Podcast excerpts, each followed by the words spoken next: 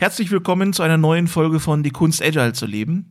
In dieser Folge geht es darum, dass wir darüber kurz nachdenken, warum es eine Kunst ist, Agile zu leben oder Agilität richtig umzusetzen, äh, das zu verinnerlichen, äh, das Mindset, was dahinter steckt. Ähm, und wenn etwas eine Kunst sein sollte, dann verbindet man damit automatisch auch, dass es herausfordernd ist, dass es Schwierigkeiten gibt, weil um eine Kunst zu meistern, da bedarf es äh, äh eine Menge Energie, die Bereitschaft dazu zu lernen, die Bereitschaft sehr viel zu trainieren, die Bereitschaft Neues auszuprobieren und um, die Grenzen auszudehnen. Und genauso ist es auch mit dem Thema Agile. Und nachdem wir in den letzten Folgen darüber gesprochen haben, dass es nicht um irgendwelche Tools, Methoden, Programme, Frameworks äh, geht bei dem Thema Agile, äh, werden wir heute uns anschauen, warum es so schwierig ist, agil vorzugehen und wie wir es eventuell doch schaffen könnten. All das werden wir jetzt besprechen.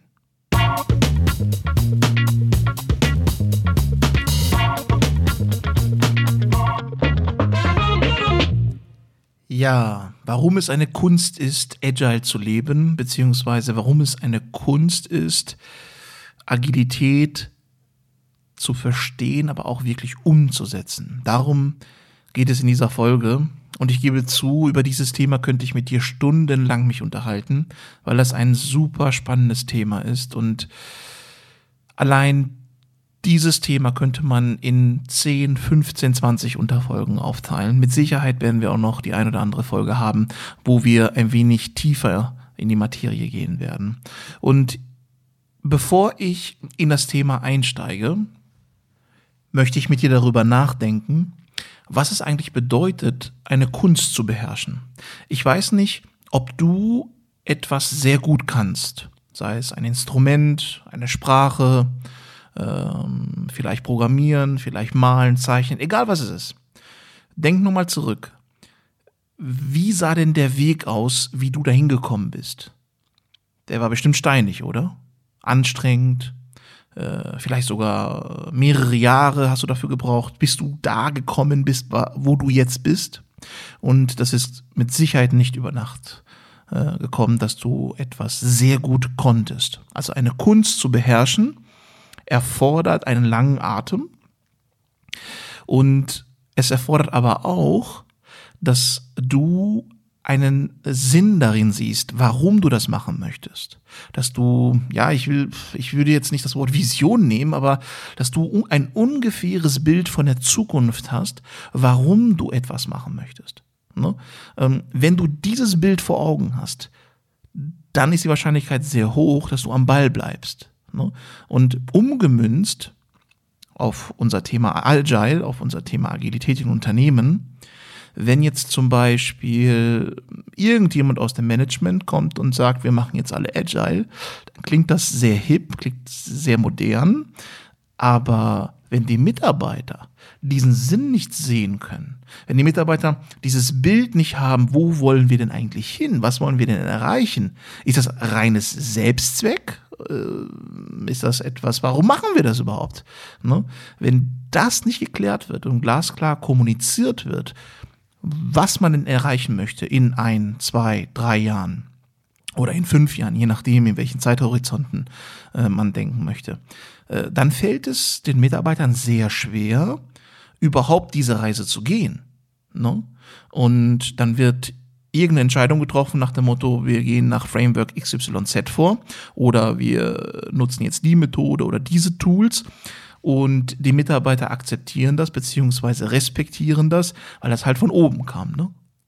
Oder äh, andersrum äh, gedacht, die Mitarbeiter dürfen das selbst entscheiden, aber sie entscheiden sich nicht aus der Vision heraus, sehr oft. Also nicht, weil sie sagen, Mensch, in sechs Monaten oder in zwölf Monaten, da möchten wir als Team da sein oder, oder wir möchten, dass andere von uns so und so denken oder wir möchten, dass das Unternehmen von uns so und so denkt oder wir möchten als Unternehmen das und das erreichen.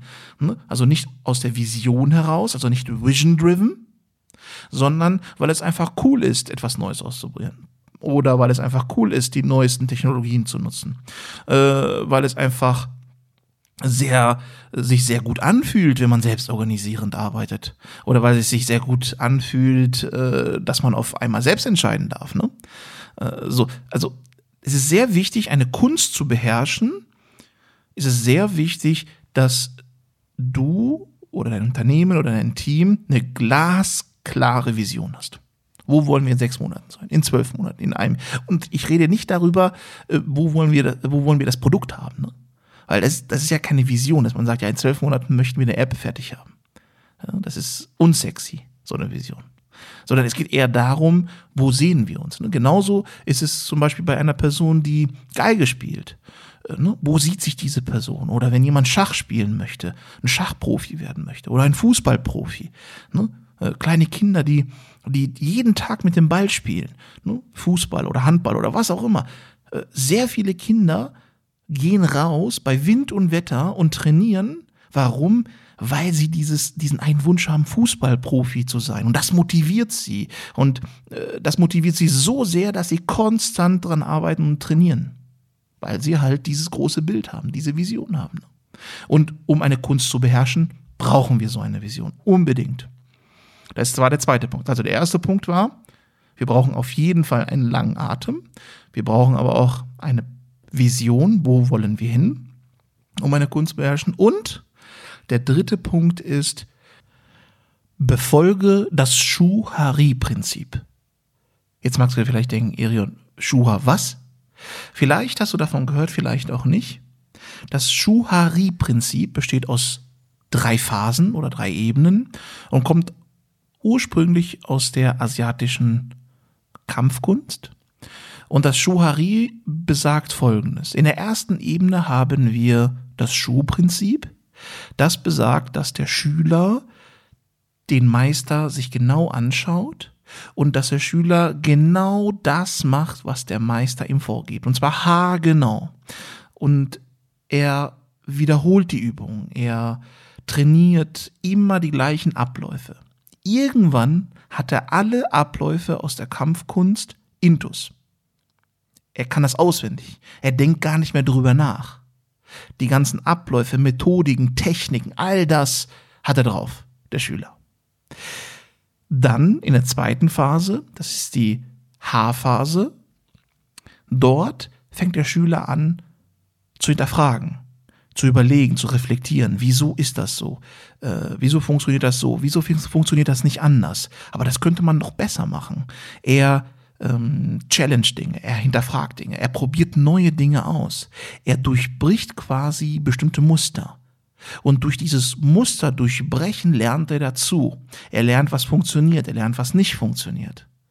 Und irgendwann ist er dann in der Lage, dass er quasi komplett das, was er äh, vorher gelernt hat, also diesen, diesen Rahmen verlassen kann und das gar nicht braucht, weil er das so verinnerlicht hat, dass er quasi selbst ja, dass der Rahmen ist.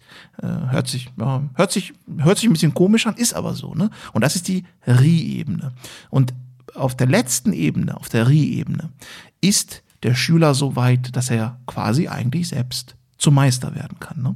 Dass er äh, das nicht nur verinnerlicht hat, sondern dass er in der Lage ist, vielleicht sogar eventuell neue Konzepte zu ähm, entwickeln, neue Methoden zu entwickeln, neue Ansätze, ähm, dass er niemanden mehr braucht, der ihnen sagt, äh, wie er was zu erledigen hat, aber trotzdem bleibt er demütig und lernt dazu, auch von anderen Meistern, auch von anderen Schülern. Aber er verlässt diesen sicheren Rahmen, den, den er vorher hatte. So, das sind so die drei Ebenen. Wenn wir das jetzt ummünzen auf unsere Situation mit dem Thema Agilität, äh, dann empfehle ich dir, dieses Prinzip unbedingt einzuhalten. Das klingt jetzt ein bisschen dogmatisch, gebe ich zu, ja. Ähm, das hören viele nicht gerne. Aber es hat schon einen gewissen Grund oder da steckt ein gewisser Sinn dahinter, warum man dieses Schuhari-Prinzip äh, anwenden sollte. Denn wir wollen ja eine Kunst beherrschen. Und Agile ist eine Kunst. Und interessanterweise habe ich sehr oft beobachtet, dass Unternehmen, wenn sie das Thema Agile-Einführung angehen, wenn sie das Thema agile Transformation eingehen äh, oder das Thema Scrum-Einführung eingehen, die gehen hin und wollen direkt auf die dritte Ebene anfangen. Auf der Re-Ebene. Die überspringen direkt zwei Ebenen. Und dann frage ich mich immer, kannst du machen? Aber ist das nicht ein wenig riskant? Weil das Thema Agile, das, das ist nicht einfach etwas, was du über Nacht erlernen kannst. Ne? Da reicht es nicht aus, irgend so ein Buch zu kaufen und sich schlau zu lesen. Und viele verbrennen sich die Finger damit. Ne? Die versuchen, ne, die versuchen direkt das Thema Agile in Anführungsstrichen an ihre Bedürfnisse anzupassen. Ne? Das ist so die, der beliebteste Spruch in Unternehmen. Ja, die ganzen Frameworks und das Thema Agile, das können wir nicht an unsere Bedürfnisse, äh, das können wir nicht so übernehmen. Wir passen das an uns an. Ne? Und dann wird auf einmal alles in einen Topf gesteckt, kräftig durchgeschüttelt und dann kommt irgendwas bei raus, aber nicht Agile.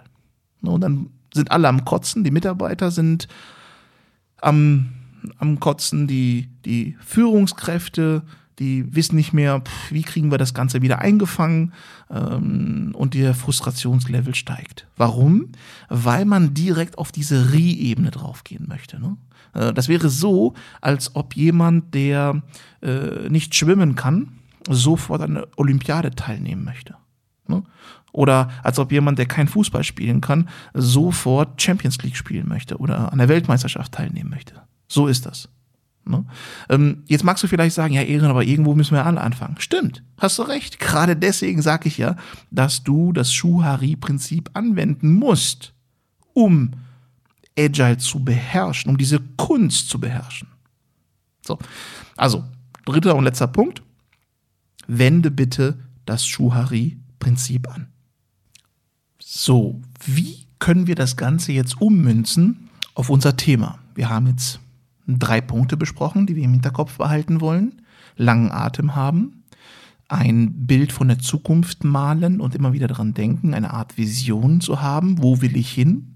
Wo sehe ich mich in, oder wo sehen wir uns in sechs, zwölf, 18 Monaten? Äh, was bewirken wir? Was haben wir bewirkt? Und der dritte Punkt, wende das Schuhari-Prinzip an. Wenn wir das jetzt ummünzen auf das Thema Agile, dann halten wir fest, Punkt Nummer eins, das geht nicht von heute auf morgen. Ja, toll, magst du sagen. Ist ja nett. Was heißt es denn jetzt konkret? Das ist sehr, sehr wichtig, weil falsche Erwartungshaltungen zu Frustration führen können. Was meine ich konkret damit? Wenn man das Thema Agile angeht, dann möchte man immer, oder was immer, man möchte dann sehr schnell Ergebnisse erzielen. Man möchte sehr schnell Veränderungen sehen. Man möchte sehr schnell sehen, ah, okay, äh, jetzt denken die Mitarbeiter anders. Ne? Aber äh, diese festgefahrenen Denk- und Handlungsmuster im Unternehmen, festgefahrene Strukturen, äh, Befindlichkeiten, ähm, äh, Mitarbeiter, die nichts anderes gelernt haben in den letzten 15, 15 Jahren, als eine bestimmte Art und Weise zu arbeiten. Das alles braucht Zeit, um das zu verändern. Ne? Und mh, mm, es geht nicht darum, bei Agile, dass man sofort hingeht und sagt, jetzt denken wir anders. Das ist Wunschdenken. Und deswegen sollten gerade Führungskräfte den Teams und sich selbst genügend Zeit geben. Und mit genügend Zeit meine ich äh, nicht ein paar Monate, sondern es könnten sogar manchmal je nach Konstellation, je nach Größe des Unternehmens und äh, je nach Reifegrad des Unternehmens mehrere Jahre dauern. Ne? Das ist nun mal so. Man kann gewisse Schritte nicht überspringen. Und je eher sich man das eingesteht, desto besser für alle Beteiligten. So, das hat noch einen anderen Vorteil. Man setzt die Mitarbeiter nicht so sehr unter Druck. Weil vielleicht kennst du das auch so, ähm, gewisse Changes werden eingeführt. Da stellt sich ein Manager hin und erzählt davon, wie schön es werden wird und es wird wieder alles anders. Und dann rollen die Mitarbeiter in der Zuhörerschaft mit den Augen und denken sich, ach, nicht schon wieder ein Change. Jetzt wird auf einmal Agile äh, eingeführt, wieder so eine Sau, die durchs Dorf getrieben wird. Ne? Und die Mitarbeiter haben schlechte Erfahrungen gemacht mit Changes in vielen, vielen Unternehmen. Und da geht es darum, dass wir nicht einfach nur etwas einführen möchten, sondern dass wir das Vertrauen der Mitarbeiter gewinnen müssen. Kaufen uns das die Mitarbeiter ab, dass wir das wirklich ernst meinen. Das ist so wichtig, weil wenn uns das die Mitarbeiter nicht abkaufen, dann bringt kein Change etwas mehr. Wenn die Mitarbeiter nicht das Warum dahinter verstehen. Ne? Und dafür braucht man Zeit. Das geht nicht von heute auf morgen. Ne? Das kann man nicht mit einem Kick-Off-Workshop machen. Das kann man auch nicht äh, damit erreichen, dass man die Mitarbeiter in einer Zweitagesschulung schickt. Geht auch nicht. Das braucht Zeit, das muss wachsen. Ne? Genauso ist es auch mit einem Rasen oder mit, mit Blumen. Ne? Das braucht alles Zeit. Du kannst nicht dran ziehen, dass es schneller wächst. Und genauso ist es auch mit dem Thema Agile. Das war der erste Punkt. Der zweite Punkt, das war ja, wir brauchen eine Vision, wir brauchen ein Bild, wo wir uns sehen. Und das ist auch sehr wichtig ne? äh, bei den Teams, gerade bei den Teams. Äh, oft habe ich erlebt, dass bei diesem ganzen Thema Prozesse und Tools und Methoden im Vordergrund war, äh, standen. Ne? Oder wir ändern jetzt unsere Büroräumlichkeiten um. Hatten wir ja darüber gesprochen in den vorherigen Folgen. Ähm, aber es wird nicht so ein Bild gezeichnet, ähm, wo wollen wir uns als Team sehen? Wo wollen wir uns als Unternehmen sehen? Ne? Ähm, dass man das so ein bisschen spürbar macht, dass man das erlebbar macht. Weil das gehört dazu. Wenn ich das nicht habe, dann verfalle ich in diesen Routinemodus, ne? dann verfalle ich so in diesem Abarbeitungsmodus, in dem Modus, wo ich einfach nur äh, arbeite. Ähm, mag ja alles gut sein, aber Teams brauchen eine Vision. Und jetzt magst du vielleicht sagen, boah, Irian, ja, äh, magst ja alles recht haben, aber äh, ich kann damit jetzt nicht jeden abholen, ne? mit so einer Vision. Mag sein, man kann damit wirklich nicht jeden abholen. Diese Erfahrung habe ich auch gemacht. Nichtsdestotrotz ändert das nichts an der Tatsache, dass ich eine Vision brauche. Ne? So, und wie könnte man so eine Vision erstellen oder wie, könnte man sowas angehen, grundsätzlich? Ähm, ich gehe so vor, dass ich zum Beispiel eine Art Zeitungsartikel schreibe, wo ich den Zeitungsartikel datiere in zwei oder in drei Jahren. Und in diesem Zeitungsartikel spricht man über das Unternehmen. Also den Text schreibe ich oder andere Personen, ist ja egal, wer das schreibt, mit Bildern. Und ich kreiere ein Bild der Zukunft was man jetzt lesen kann, was man jetzt spüren, was man jetzt erleben kann. Das ist so eine Möglichkeit, wie man eine Vision erstellen kann. Ne? Ähm, und die Mitarbeiter, so habe ich das äh, äh, gute Erfahrungen damit gemacht, die Mitarbeiter sind dann elektrisiert förmlich. Ne?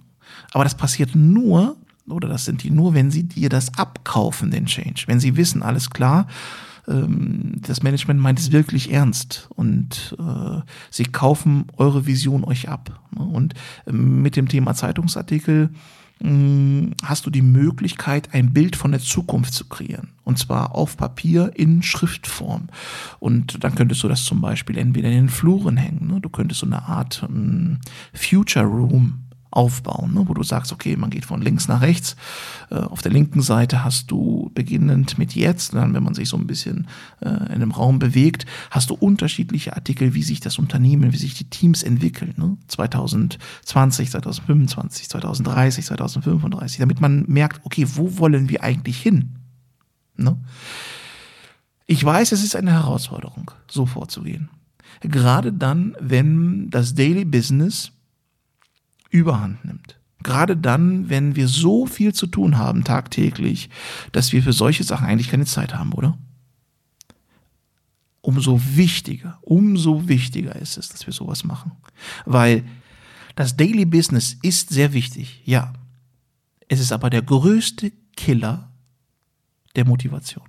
Ist der größte Killer der Vision, wo wir hin möchten. Weil man verrennt sich in einem Tagesgeschäft und wenn man sich nicht die Zeit nimmt, nochmal hochzugucken und zu schauen, wo wollen wir eigentlich hin, kann es passieren, dass man keinen Sinn mehr darin sieht. Deswegen ist es so wichtig, die Richtung vorzugeben und zu schauen, okay, wo wollen wir eigentlich hin? Was möchten wir erreichen? Das ist der zweite Punkt. Der dritte Punkt war ja, dass wir das Schuhari-Prinzip anwenden wollen in dem Thema oder mit dem Thema Agile. Was heißt das jetzt konkret umgemünzt? Nehmen wir mal das Schuhprinzip, die erste Phase. Ähm, beleuchten wir mal diesen Punkt aus unterschiedlichen Blickwinkeln.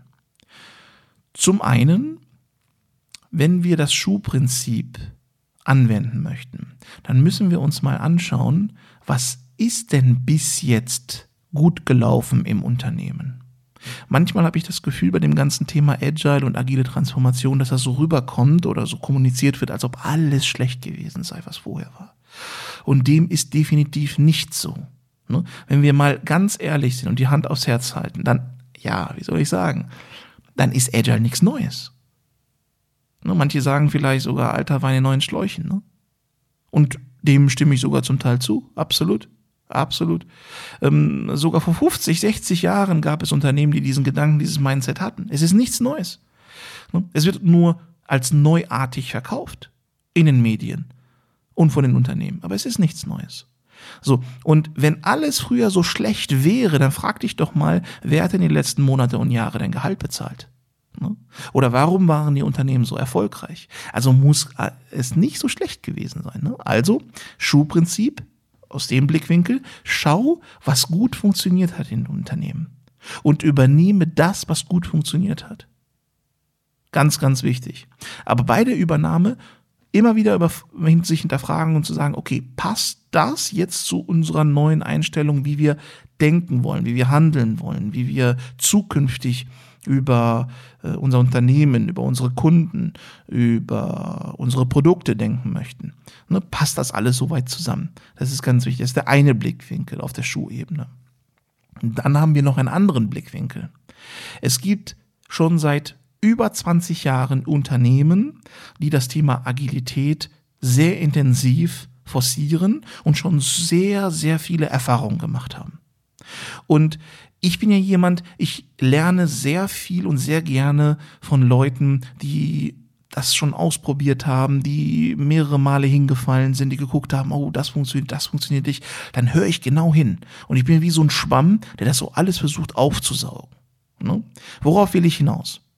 Wenn es sogenannte Best Practices gibt, zum Beispiel Frameworks, machen wir das mal anhand eines Beispiels fest. Nehmen wir mal an, wir sagen, Mensch, wir sind total neu in dem Thema Agilität und wir möchten gerne agiler vorgehen. Ähm, da möchten wir vielleicht, picken wir uns das Thema Scrum heraus und wir möchten jetzt Scrum einführen. Gut. Jetzt gibt es neben dem, neben einigen Vorgaben, wie zum Beispiel dem Scrum Guide, gibt es auch äh, Unternehmen, die das schon äh, jahrelang praktizieren. Und es gibt Best Practice Empfehlungen. Ne? Es gibt Empfehlungen, wo man sagt, Mensch, das macht Sinn, mach das bitte so. Und da ist meine Empfehlung an dich und an dein Unternehmen, wenn ihr euch für etwas entscheidet, dann geht nicht hin und versucht nicht alles umzumodeln, ne?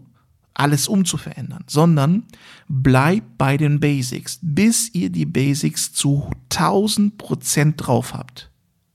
Ne? Und es geht auch nicht um das blinde Befolgen von Regeln. Es geht auch nicht um das blinde Befolgen von irgendwelchen Gesetzen. Es geht darum, dahinter zu schauen. Warum ist das so? Ne? Warum ist das sinnvoll?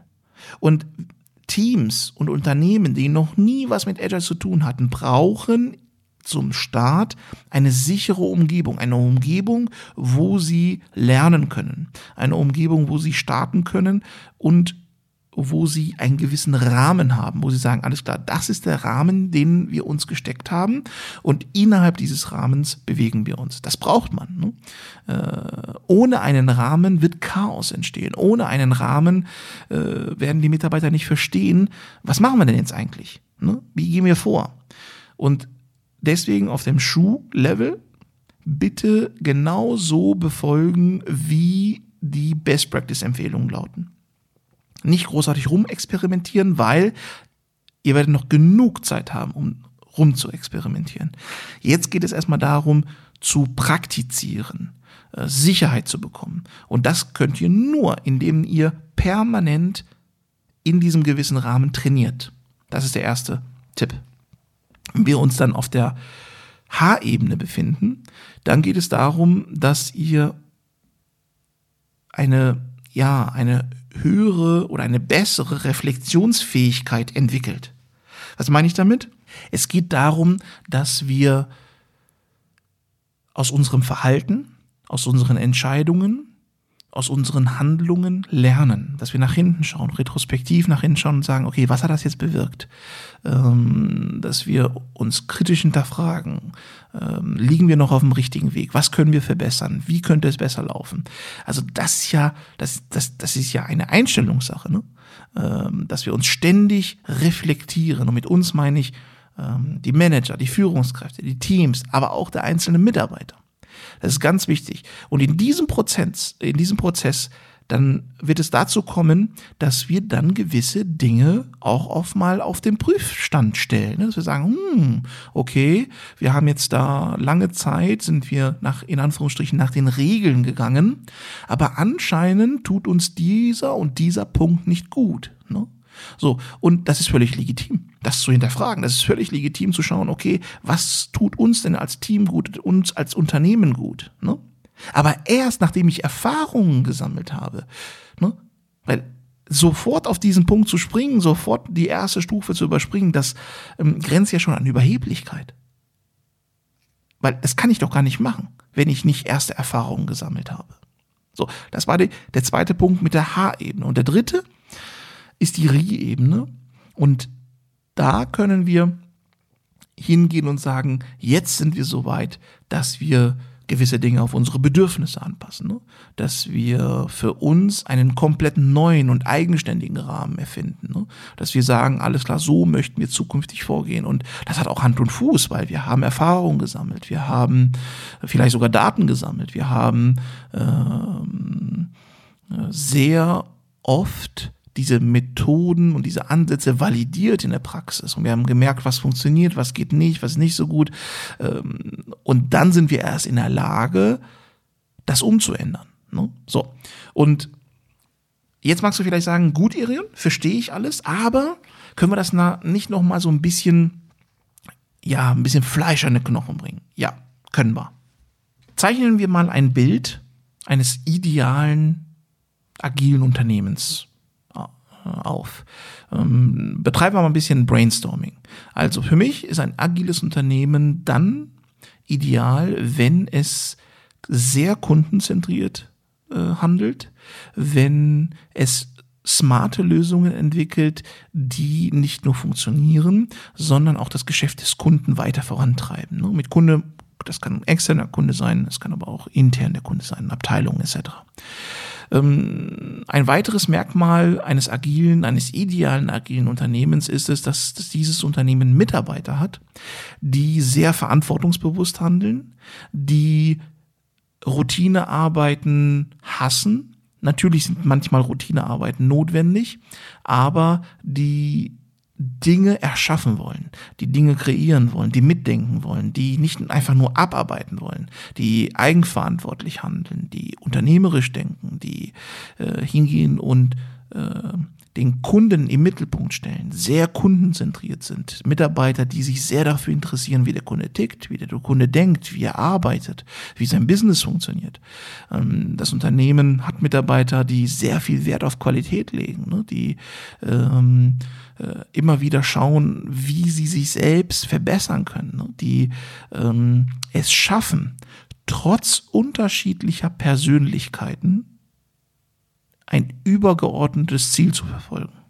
Trotz Befindlichkeiten, trotz Konflikten, äh, trotz firmenpolitische Spielchen, die es trotzdem schaffen, ein übergeordnetes Ziel gnadenlos bis zum Ende zu verfolgen. Das ist für mich ein ideales agiles Team.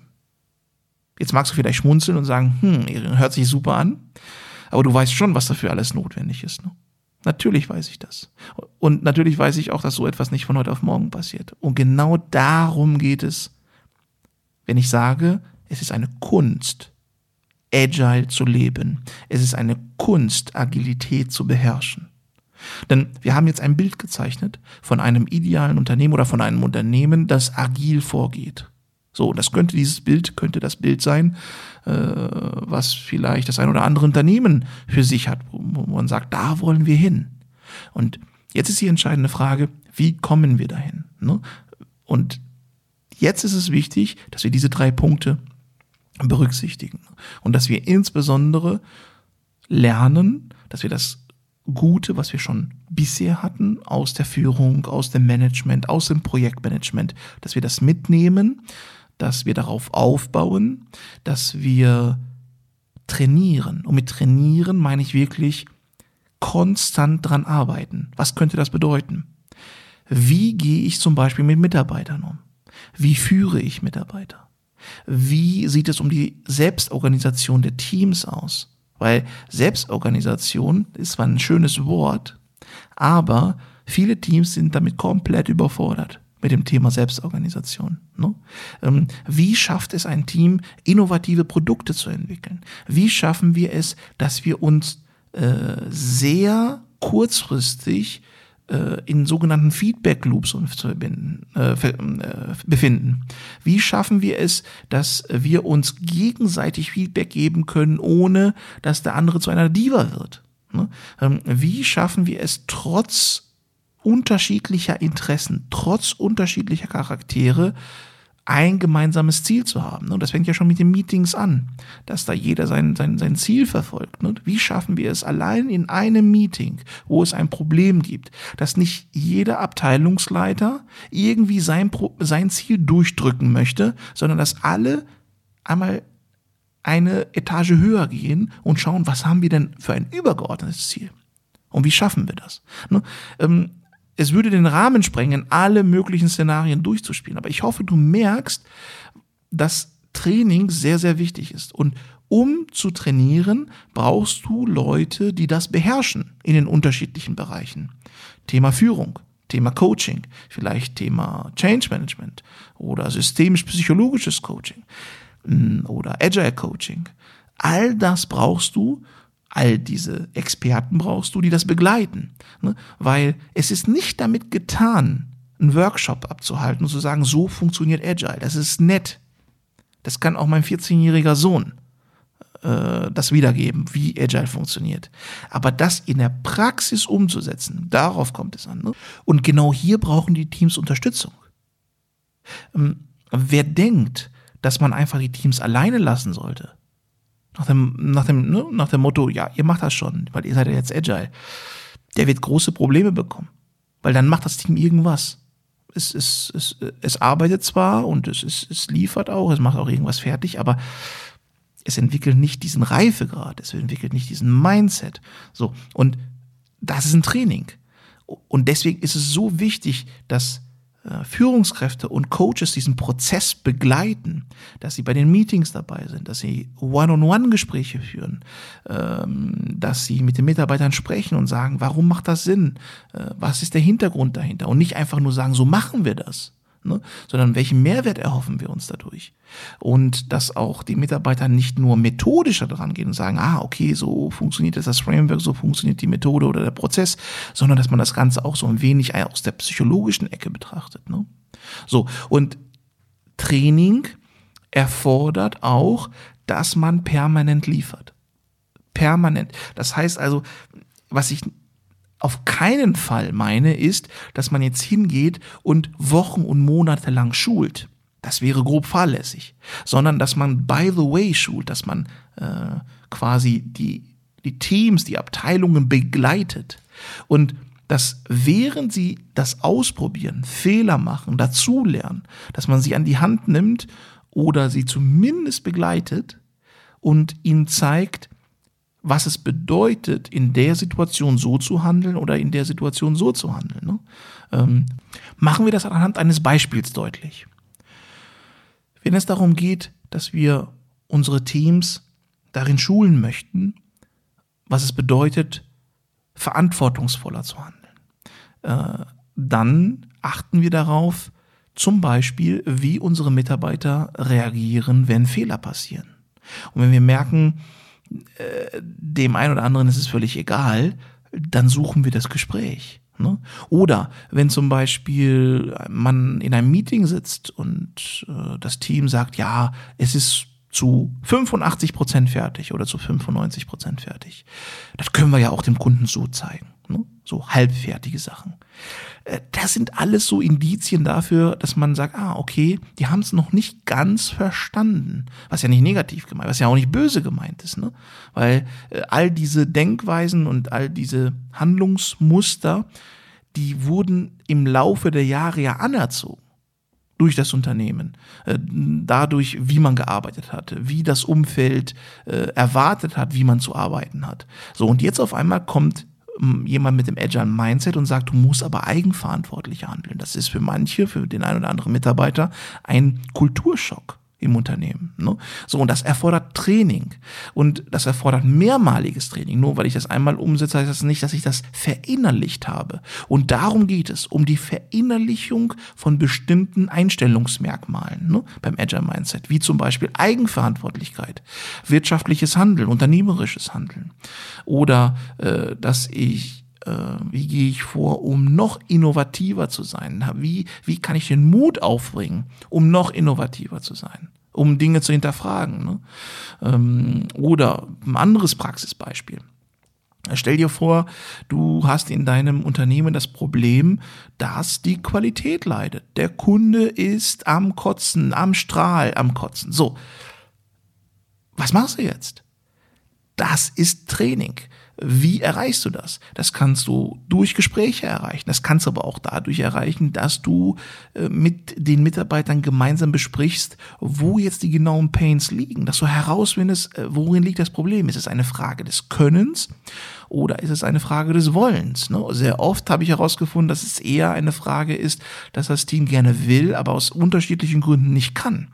Und da gilt es anzusetzen, sie zu unterstützen, Dinge zu ermöglichen, eine Umgebung zu schaffen, wo die Teams lernen können, wo die Teams sich weiterentwickeln können, ne? wo die Teams ihren Reifegrad erhöhen können. Und wenn wir schon beim Reifegrad sind, schauen wir uns an, ne? wie arbeiten die Teams zusammen? Ich habe zum Beispiel Agile-Teams kennengelernt, die physikalisch in einem Raum waren oder in physikalisch in zwei, drei Büroräumen getrennt. Aber die haben, obwohl sie auf Papier agile waren, immer noch sind sie, haben sie es nicht verstanden, worauf es ankommt. Woran habe ich das gemerkt? Die schreiben zum Beispiel E-Mails, obwohl sie Luftlinie fünf Meter voneinander wegsitzen und diskutieren eine Viertelstunde lang, warum etwas nicht funktioniert über E-Mails oder über Slack oder über irgendwelche Kommunikationsmittel. Ne? Anstatt mal aufzustehen und das auf kurzem Wege zu klären. Ne? Da schreibt man lieber eine halbe Stunde lang. Da sind alles so Indizien, die so ne, unter anderem zeigen, wie tickt das Team, wie ist der Reifegrad des Teams. Ne? Ähm, hat das Team verstanden, worauf es ankommt? Ne? Oder äh, wenn es darum geht, dass der äh, dass der Kunde sehr hohe Anforderungen hat ne, oder sehr hohe Ansprüche hat. Und sofort machen viele Teams dicht und sagen, nee, so geht das nicht, so funktioniert das nicht. Ne? Äh, das, das haben wir nie so gemacht. Ne? Wir, das, ist, das geht so nicht. So, die Frage ist nicht, was geht. Die Frage ist, was müssten wir tun, damit es funktioniert? Ich hoffe, du merkst, worauf ich hinaus will. Dass, dass man die Teams begleitet und sie jedes Mal trainiert. Äh, auf der kommunikativen Ebene, auf der sozialen Ebene, aber auch auf der Methodenebene, vielleicht sogar auf der fachlichen Ebene. Und wenn ich das nicht kann, hole ich mir jemanden, der die Teams unterstützen kann auf all diesen Ebenen. So. Und das erfordert ein kontinuierliches Training. Und das ist auch der Grund, warum es eine Kunst ist, Agile zu beherrschen. Weil, jetzt halten wir fest, es geht um Menschen. Es geht nicht um Tools, es geht nicht um Prozesse. Und überall dort, wo es um Menschen geht, da sieht die Sache wesentlich komplexer aus. Da ist es nicht mehr so einfach. Ne? Und weil ab dem Zeitpunkt, wo ich mit Menschen zu tun habe, habe ich es mit Verhalten zu tun, habe ich es mit Wahrnehmung zu tun, habe ich es mit Persönlichkeiten zu tun. Ne? So, und genau deswegen ist es so schwierig, weil das Agile Mindset von uns eine besondere Art und Weise des Denkens verlangt. Und es ist eine Herausforderung, so zu denken. Für viele, für viele Mitarbeiter. Ne? Und das Interessante ist, dass die Führungskräfte sich nicht daran wagen. Ne? Leider, leider ist das so. Und dann geht man lieber hin und man arbeitet an Frameworks. Dann geht man lieber hin und man arbeitet an Prozessen, an Methoden, weil das ist ja einfacher, das ist ja auch griffiger, ist ja logisch, ne? Ist ja klar. Aber dann wundert man sich am Ende des Tages, warum das doch nicht so funktioniert. Warum die Mitarbeiter doch nicht so kundenorientiert sind und kundenzentriert sind. Ne? Ja, ganz einfach. Weil ich nicht mit den Menschen arbeite, weil ich an Methoden arbeite, weil ich an Frameworks arbeite. Und sehr, sehr häufig auch in der letzten Zeit beobachtet, weil man einfach die Teams alleine lässt. Man lässt die alleine. Schrecklich. Das ist der größte Fehler, den man machen kann. Man lässt die alleine, man sagt, ja, jetzt seid ihr Agile, jetzt macht mal, Hauptsache es wird am Ende geliefert. So. Ne? Das ist nicht gut. Und deswegen ist es eine Kunst, Agile zu beherrschen, weil es um Menschen geht, weil es um Kommunikation geht, weil es um Motivation geht, weil es darum geht, Menschen zusammenzubringen, die etwas erreichen wollen, Menschen zusammenzubringen, die ein übergeordnetes Ziel haben. Das ist unheimlich schwierig, das braucht Zeit, es ist aber möglich. So, ich hoffe, du konntest etwas nachvollziehen, was ich mit dem Thema meine. Es ist eine Kunst, Agile zu beherrschen. Mich würde es sehr interessieren, welche Erfahrungen du in diesem Bereich gesammelt hast. Vielleicht hast du ja auch die Erfahrung gemacht, dass äh, in deinem Unternehmen, in deinem jetzigen oder in den früheren Unternehmen viel zu viel Wert gelegt wurde auf irgendwelche Programme, äh, auf irgendwelche Methoden, auf irgendwelche Tools, aber viel zu wenig mit den Mitarbeitern gearbeitet wurde, viel zu wenig die Mitarbeiter begleitet wurden, unterstützt wurden. Und irgendwann ja, steigt auch der Frustrationslevel bei allen Beteiligten. Ne? Vielleicht hast du das auch erlebt. Und vielleicht stimmst du mir zu, wenn ich sage, agile zu leben, agil vorzugehen, ist eine Kunst, die aber beherrschbar ist, wenn man so gewisse Punkte beherzigt. Und mit Sicherheit haben wir dieses Thema heute oder in dieser Folge nicht vollumfänglich besprochen. Aber vielleicht habe ich dir einige Impulse zum Nachdenken mitgegeben, vielleicht sogar einige Punkte, die du ausprobieren kannst. Wenn dem so ist, würde ich mich sehr über ein Feedback freuen. Entweder über die E-Mail-Funktion, wenn du mir eine E-Mail an podcast.myerium.com schickst oder wenn du eine Bewertung und einen Kommentar hinterlässt. Das würde mich sehr freuen, weil dadurch du dabei mithilfst und mich dabei unterstützt, dass wir den Podcast auch noch ein wenig bekannter machen. Und vielleicht kann ich auch dadurch den einen oder anderen mehr inspirieren und äh, Dinge mitgeben, die er vielleicht ausprobieren kann. Ich danke dir auf jeden Fall für deine Zeit. Vielen Dank, dass du deine Zeit investiert hast, um diese Folge zu hören. Das ist für mich nicht selbstverständlich und ich würde mich sehr freuen, dich auch beim nächsten Mal begrüßen zu dürfen. Dein Erion, bis demnächst.